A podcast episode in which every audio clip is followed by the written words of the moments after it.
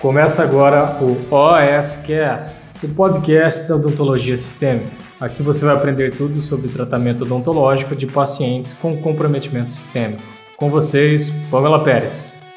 Hoje a gente vai falar de um assunto que eu adoro, que é exame de sangue. Vocês sempre me perguntam isso também. Pamela, que exame que eu peço? Pamela, o que, que eu faço? Hoje a gente vai falar disso. Hoje a gente vai falar sobre Pamela, exames de sangue. Quando que eu peço exame de sangue para o meu paciente, tá? E quais exames eu peço, certo? Porque assim, o que eu aprendi na faculdade é que a gente tem que pedir exame de sangue quando você vai fazer uma cirurgia. Vou fazer uma cirurgia, vou remover um terceiro molar, eu vou lá e eu peço exame de sangue para o meu paciente certo? Grande parte de nós aprendeu dessa forma. Pois é, existem outras possibilidades, é só nesse momento que eu peço, e assim, é só o hemograma, certo? Porque a gente aprende na faculdade isso, hemograma, coagulograma. Mas tem mais algum que eu tenho que pedir? O que, que eu faço? Tem, tem, é, o, é, o, é isso que a gente vai esclarecer hoje, tá certo, Doc? Vamos lá então. Primeira coisa que você tem que entender é qual é o objetivo da gente solicitar um exame de sangue. Quando que eu solicito, Pamela, o um exame de sangue, certo, Doc? Uh, essa semana, inclusive, eu recebi vários, várias dúvidas, não só uh, quando eu peço exame de sangue ou quando eu prescrevo um antibiótico, também são dúvidas recorrentes aqui para mim. E exame de sangue é campeã, de verdade ela é campeã dentro de todas as campeãs, né, as top, top 10, sabe? As top 10 dúvidas, exames de sangue. Pamela, eu tô com um paciente assim, assim, assado, ou Pamela, eu vou fazer um implante, Pamela, eu vou fazer uma cirurgia que tem envolvimento ósseo, qual exame eu vou pedir? Tudo depende de qual é o objetivo. E é possível que eu já respondi isso para alguns de vocês. Primeira coisa, qual é o seu objetivo? Qual é o seu objetivo solicitando exame de sangue? Porque você tem que ter uma clareza em relação a isso. Você não pode só pedir o exame de sangue, não, vou pedir o exame de sangue para ter, ou porque ah, eu aprendi isso na faculdade, eu vou manter. Não, a gente tem um objetivo. E esse objetivo, essa solicitação não é, ela não cabe apenas para quando a gente vai fazer uma cirurgia. Não. Existem vários outros procedimentos que não são cirúrgicos que a gente também pode pedir e solicitar exames de sangue, tá bom? Vamos lá então. Primeiro, o primeiro objetivo, tá? Quando que eu peço? Primeiro, quando eu preciso avaliar o estágio de uma doença. Então vamos lá, vou explicar para vocês com mais calma. Digamos, tá? Você recebeu um novo paciente, um cliente novo, você fez toda a anamnese, você fez toda a avaliação inicial dele, é, exame clínico e tudo mais, e você traçou um planejamento. Seja um procedimento cirúrgico, seja endodôntico, aí porque ele precisa colocar, é, ele precisa colocar aparelho, ele precisa fazer harmonização, enfim, um procedimento independente, tá? Do procedimento. E lá na sua anamnese, você descobre que esse paciente tem uma patologia certo? Ele já tem uma alteração de saúde que você investigou na anamnese. Esse é o primeiro motivo de eu solicitar exame de sangue, para eu ter certeza de como está o andamento daquela patologia. O paciente ele está cuidando da saúde dele ou não? Essa patologia ela está estável ou não? Ou também, por exemplo, quando eu quero ver o, a gravidade dessa patologia. Por exemplo, você precisa saber é, um paciente diabético. O paciente relatou em anamnese que ele tem diabetes. Como é que você vai saber se ele está controlando ou não a diabetes dele? Você simplesmente vai perguntar para ele: Ah, o senhor está tomando a medicação certinha? O senhor está se alimentando corretamente? Você só vai fazer isso? Isso, isso é suficiente para você saber e ter segurança de como está a saúde do seu paciente? Não, né? Acho que a gente concorda com isso que não. Então, esse é o primeiro motivo. Eu tenho que entender como que tá a diabetes. É um paciente compensado ou descompensado? Da mesma forma, por, por exemplo, um paciente com insuficiência renal. E eu já trouxe esses, esses exemplos para vocês outras vezes. Um paciente com insuficiência renal, ele pode ser um paciente grave, tá? Vamos pensar que a insuficiência renal, ela tem graus. O paciente ele não se torna renal crônico da noite para o dia, a não ser que ele tenha uma insuficiência renal aguda, tá? Mas ele não torna, não se torna renal crônico da noite para o dia. Existe uma graduação. Então eu tenho aquele paciente que ainda tem uma resposta boa renal, digamos que ele ainda tem 50% da função renal certo? E eu tenho outros pacientes renais que nem tanto, mas como que eu vou saber isso? Como que eu vou avaliar a gravidade dessa doença, inclusive para eu determinar se eu vou adequar ou não a posologia para o meu paciente renal crônico? Certo? Então, nessas circunstâncias, sim, eu tenho que solicitar exame para eu ter a real, é, é, a real situação de saúde e estabilidade do quadro de saúde. A mesma coisa serve para o paciente, por exemplo, que é, tem uma insuficiência hepática, tem uma cirrose hepática, certo, Doc? Uh, deixa eu pensar aqui. Ah, um paciente, por exemplo, que tem osteoporose, você pretende fazer, é, fazer um implante nesse paciente, fazer uma cirurgia, e você quer avaliar melhor ali esse paciente, como que ele tá da saúde, inclusive determinar se esse paciente tem ou não osteoporose. Lógico que não é a nossa função diagnóstico, mas é, sim, a gente pode solicitar para avaliar melhor aquele paciente idoso, ter certeza se aquele paciente não tem um quadro já de osteoporose, que ainda não foi diagnosticado, certo? Então a gente faz essa triagem, essa pré-identificação. Tudo bem? Então esse é o primeiro objetivo. Se você receber um paciente que te relatou uma patologia, você precisa avaliar como essa patologia está. Então sim, o exame de sangue é a forma mais concreta, é o padrão ouro para você determinar como está essa patologia ou não. Além disso, é importante a gente avaliar isso para eu entender uh, se a saúde do meu paciente, se essa alteração sistêmica que ele tem, vai interferir no meu procedimento odontológico, certo? Todo mundo quer que o procedimento dê 100% de sucesso, dê tudo certo. E o que vai depender? Como que eu vou saber se a chance de ter sucesso é alta? Eu avaliando o meu paciente. Muito bem, então esse é um, o motivo número um. Motivo número dois para eu solicitar um exame de sangue, Doc. E esse é um motivo muito interessante. Para a gente avaliar se o nosso paciente não tem uma alteração sistêmica oculta. Um exemplo clássico para vocês, um exemplo clássico, um exemplo clássico para vocês. Um paciente que chega para você e no histórico familiar dele tem paciente, tem é, pai, mãe diabético, é um paciente sobrepeso, é um paciente que não faz uma atividade física, é um paciente que não tem uma alimentação adequada. Você já vê que ele tem inúmeras cáries que evidenciam talvez uma alimentação cariogênica, cheia de carboidrato. Então, peraí, se eu tenho um paciente que eu suspeito que potencialmente pode ser um paciente diabetes mellitus, mesmo um paciente pré-diabético, é muito interessante eu avaliar, eu solicitar exames laboratoriais para ter certeza disso, para a gente descobrir alguma alteração que ela tá subclínica, doc. Então, por exemplo, diabetes é o mais fácil, né? Uh, outra situação, por exemplo, paciente de renal crônico. Em especial aqui, eu quero dizer para um paciente idoso, certo? Vamos pensar que você pegou um paciente idoso, você está avaliando ele melhor e um dos exames que eu sugiro são exames para você avaliar a função renal do paciente idoso.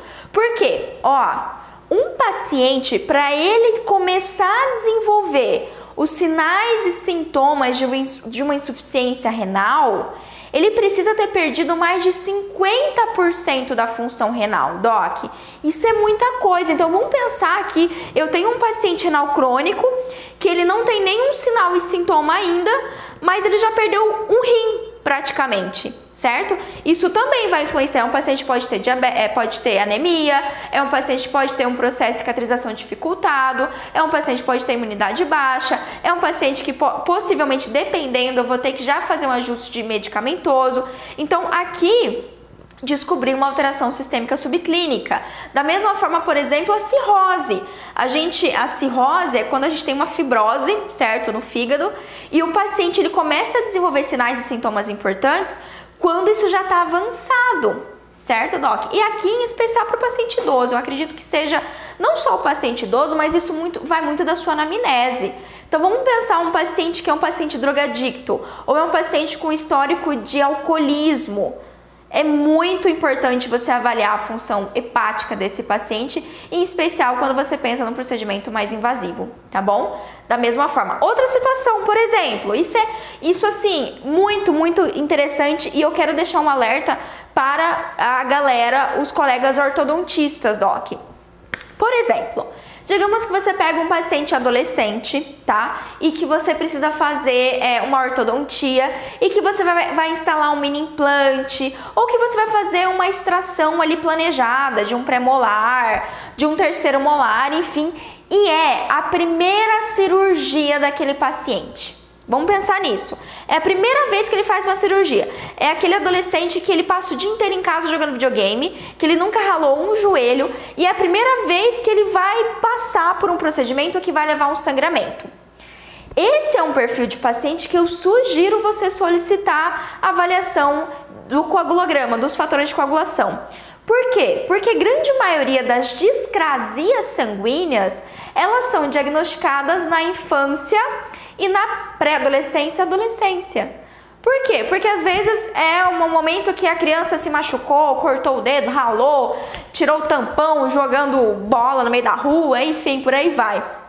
Mas alguns pacientes não têm essa vivência, algumas, algumas crianças, alguns pré-adolescentes chegam nessa fase, ui, acabou meu.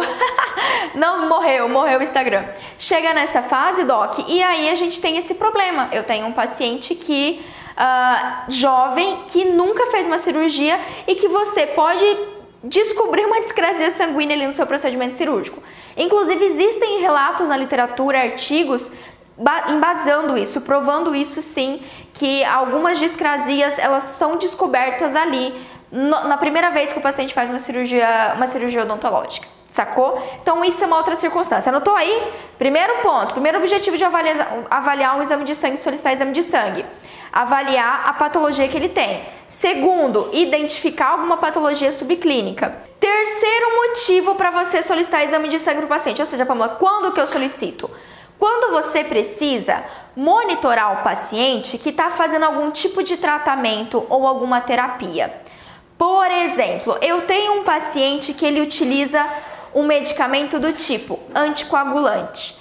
Eu tenho um paciente que usa um medicamento antirreabsortivo, um bifosfonato, ou ele utiliza um denosumab, né, um medicamento, é, enfim, desse grupo de medicamentos que inclusive podem ser utilizados durante a quimioterapia. Ou, por exemplo, um paciente que utiliza corticoide mais é, de caráter crônico, todo dia ele usa um corticoide, ou um paciente que utiliza um imunossupressor. Então, se o paciente utiliza um medicamento, uh, um medica uh, o coquetel terapia antirretroviral, o paciente faz modelação hormonal. Então, se ele faz uso de um medicamento que vai interferir no sistêmico dele, isso é importante para mim. Eu preciso saber como anda esse tratamento. Então, se é um paciente que faz uso de uma medicação como essa, que interfere diretamente no sistêmico e no resultado do nosso procedimento odontológico, mais um motivo para avaliar. Então, se o paciente utiliza anticoagulante, antirreabsortivo, uh, corticoide de é, longo prazo, imunossupressores. Pamela, que paciente vai utilizar corticoide imunossupressor?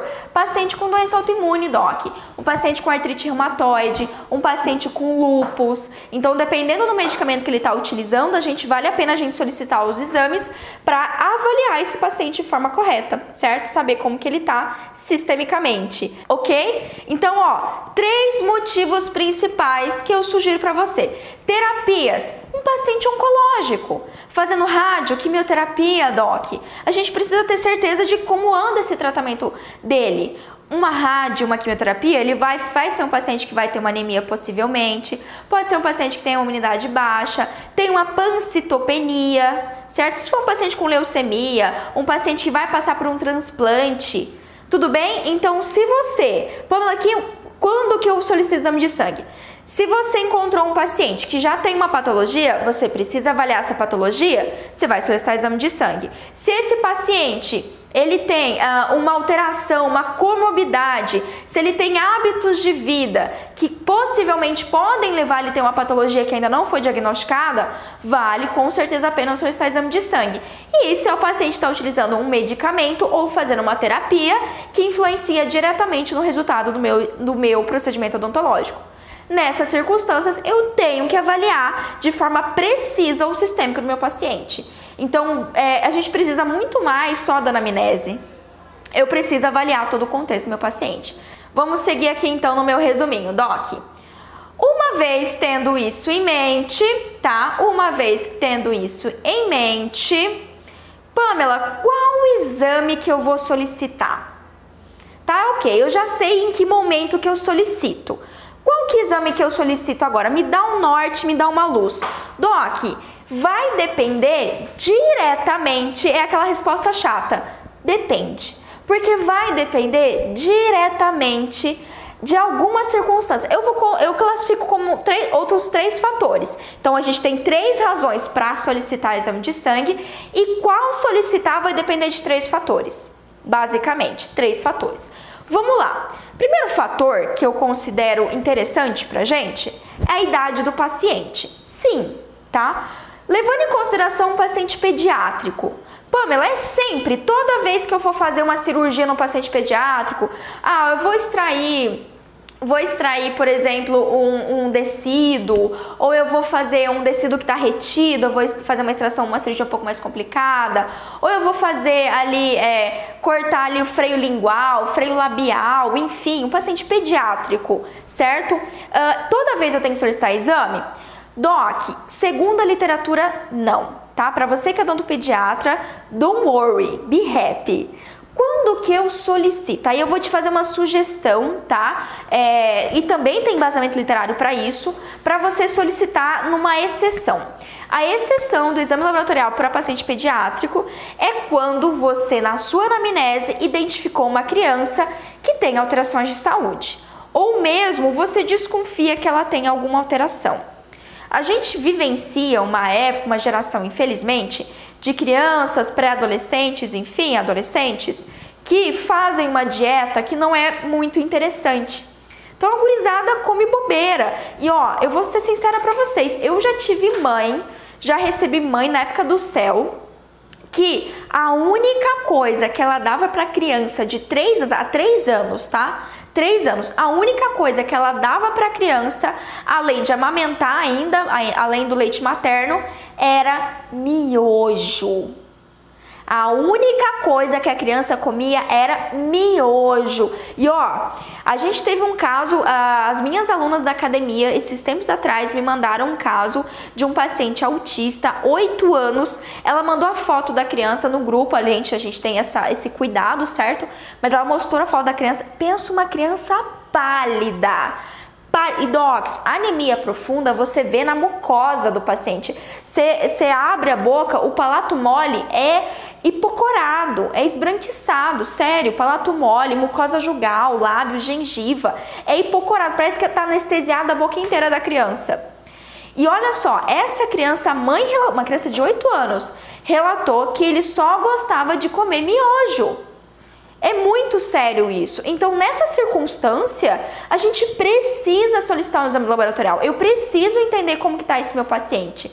Não só, sinceramente, não só por causa de um procedimento cirúrgico, mas eu entender o contexto de saúde geral do meu paciente doc.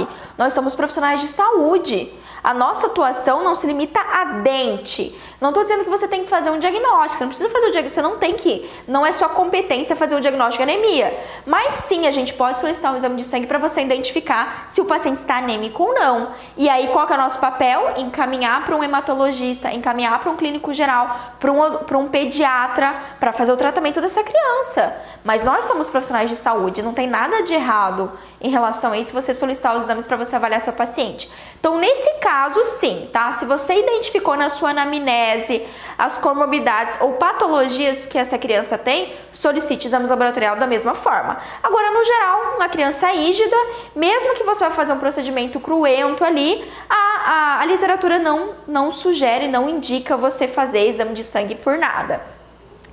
O que eu sugiro foi que eu falei, né? Opa, mas é uma criança que é a primeira vez que ela faz um procedimento cirúrgico, é a primeira vez.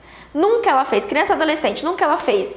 Vale a pena sim você solicitar. Em especial se é uma cirurgia que você sabe que vai ter um sangramento maior, certo? Que ah, é, um, é um incisivo, é um dente retido, é, enfim, tá? Aí cabe a você decidir exatamente o tipo de cirurgia. Você vai adequar a sua realidade, tá bom?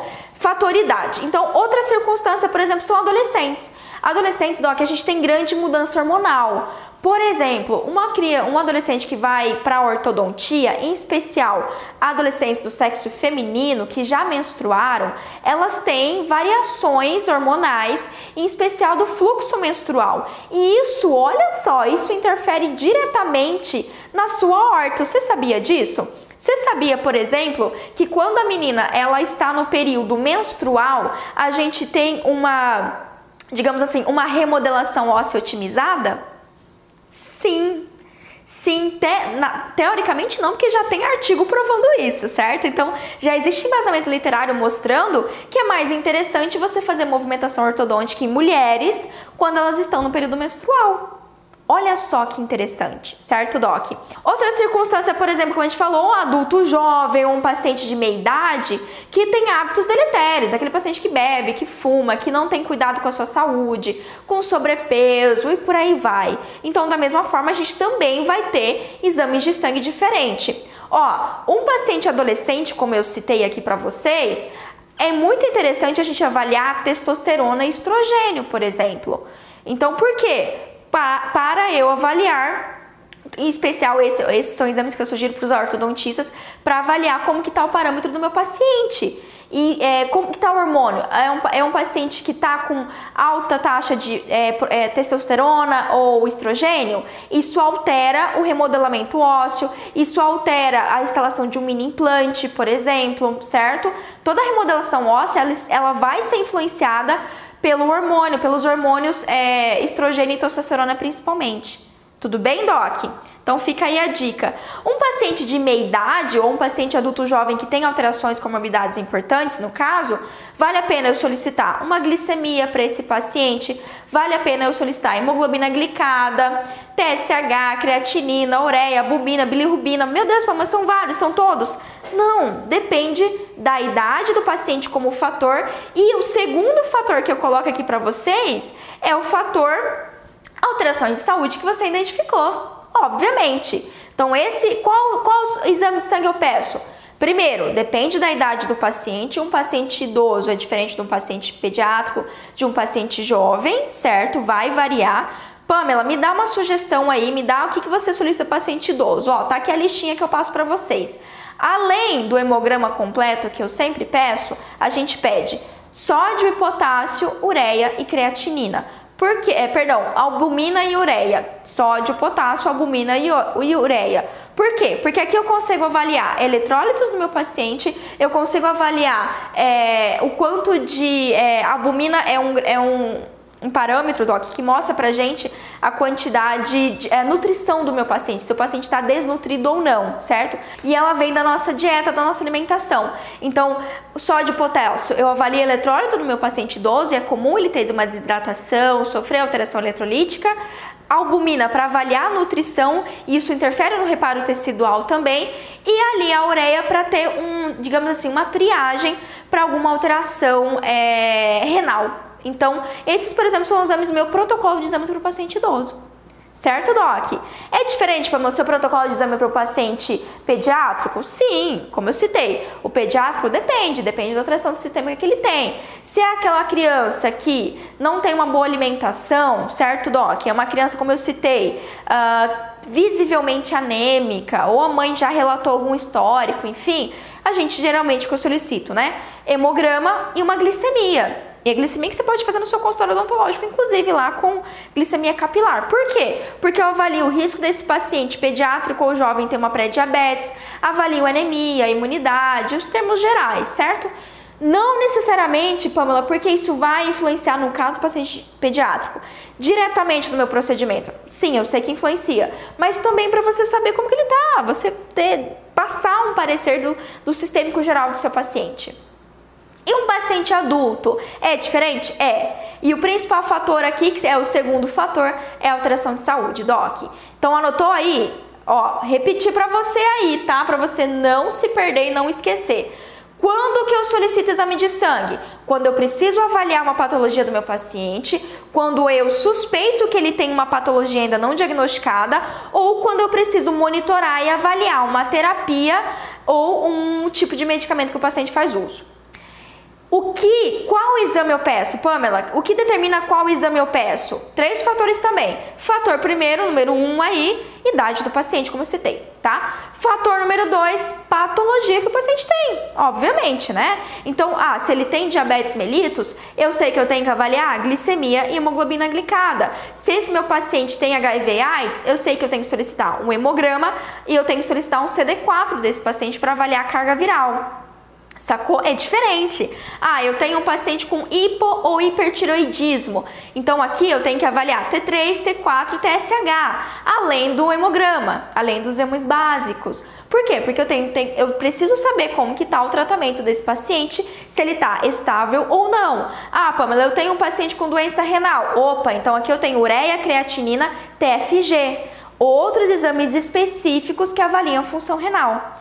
Pegou o fio da meada, Doc? Então, ó, não tem. Assim, tem protocolos. Eu tenho meus protocolos muito bem estabelecidos, protocolos, é, inclusive que eu passo certinho dentro da academia para as minhas alunas, que eu tenho mais tempo mais hábil para falar. E já tem, inclusive, vários, é, vários lives. Vai lá no meu canal do YouTube e coloca lá. Playlist exame de sangue. Tem vários vídeos lá, acho que já tem uns 8 ou 10 que eu tô falando sobre exames laboratoriais, tá? Inclusive esse, esse vídeo aqui vai para lá, tá bom? Então esse é outro fator que a gente leva em consideração.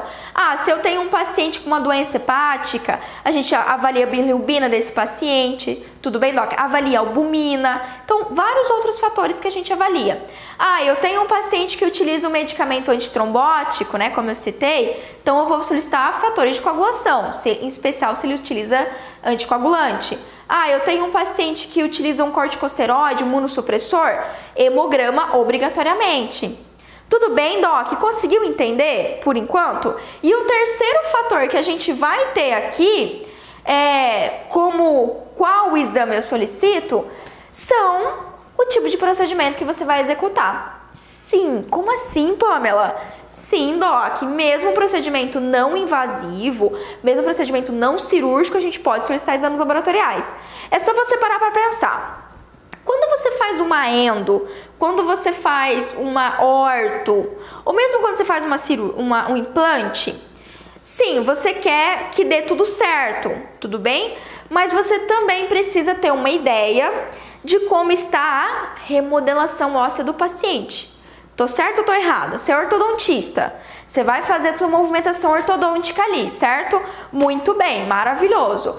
Uh, você quer que o paciente, ele não. O seu maior desejo, ou melhor, você não quer, né? Você não quer que seu paciente tenha uma reabsorção óssea.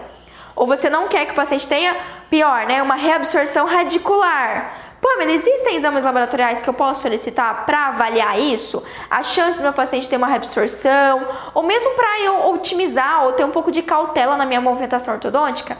Sim, tem. Inclusive, são os hormônios relacionados à remodelação óssea: calcitonina, vitamina D e paratormônio. Tá? A mesma coisa vale para um implantodontista.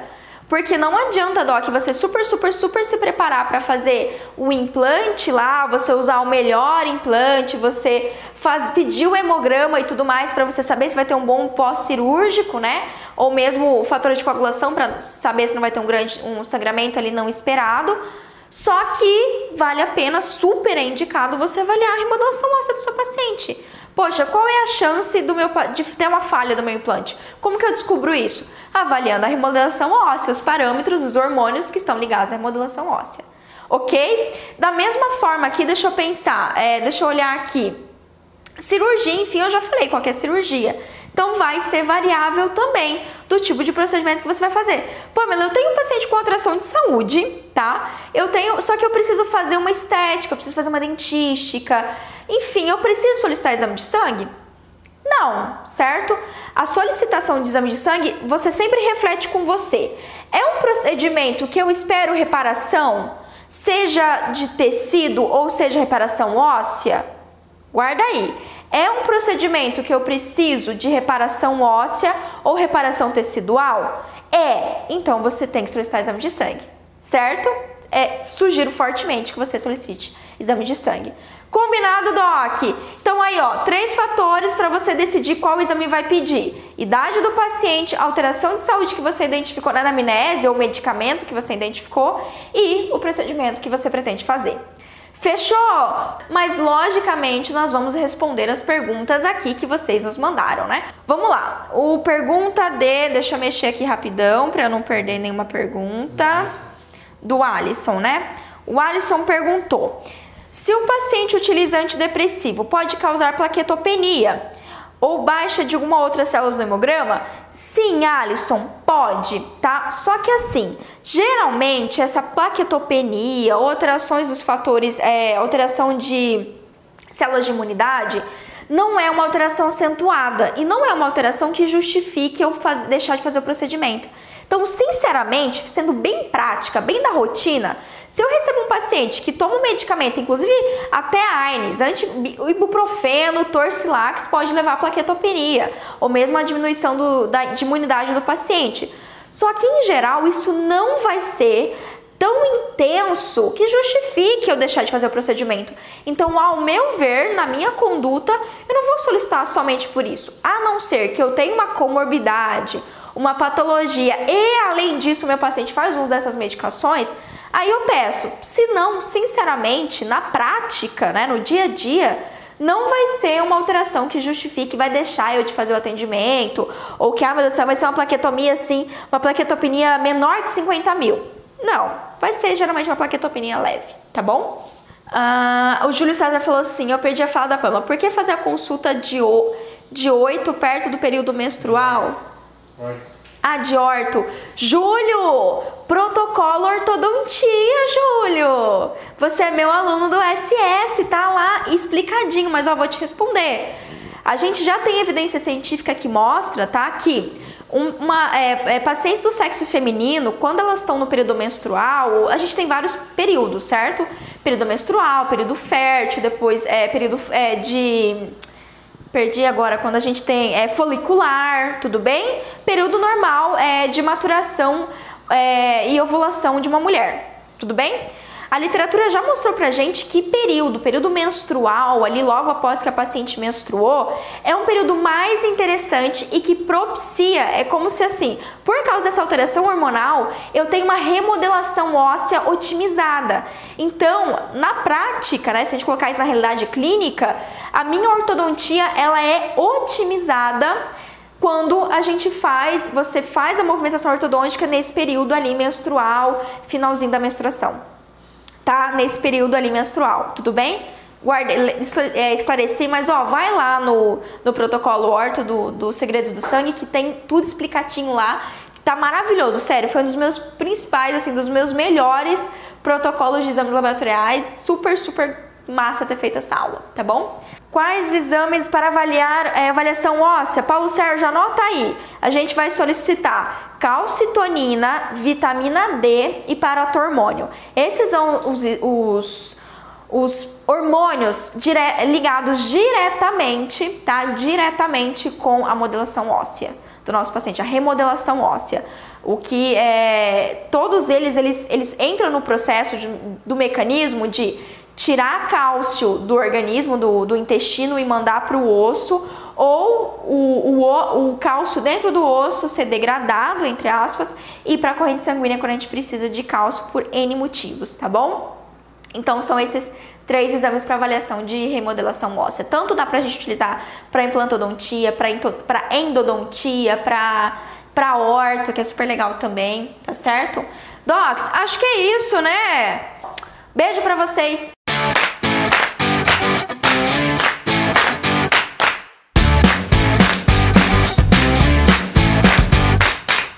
Você ouviu o OSCast, o podcast da odontologia sistêmica. Se você gostou desse episódio, tem muito mais nas nossas redes sociais. Siga-nos no Instagram, arroba Pamela P. Pérez, e no nosso canal do YouTube, Pamela Pérez. A gente se vê na próxima. Um abraço, até mais.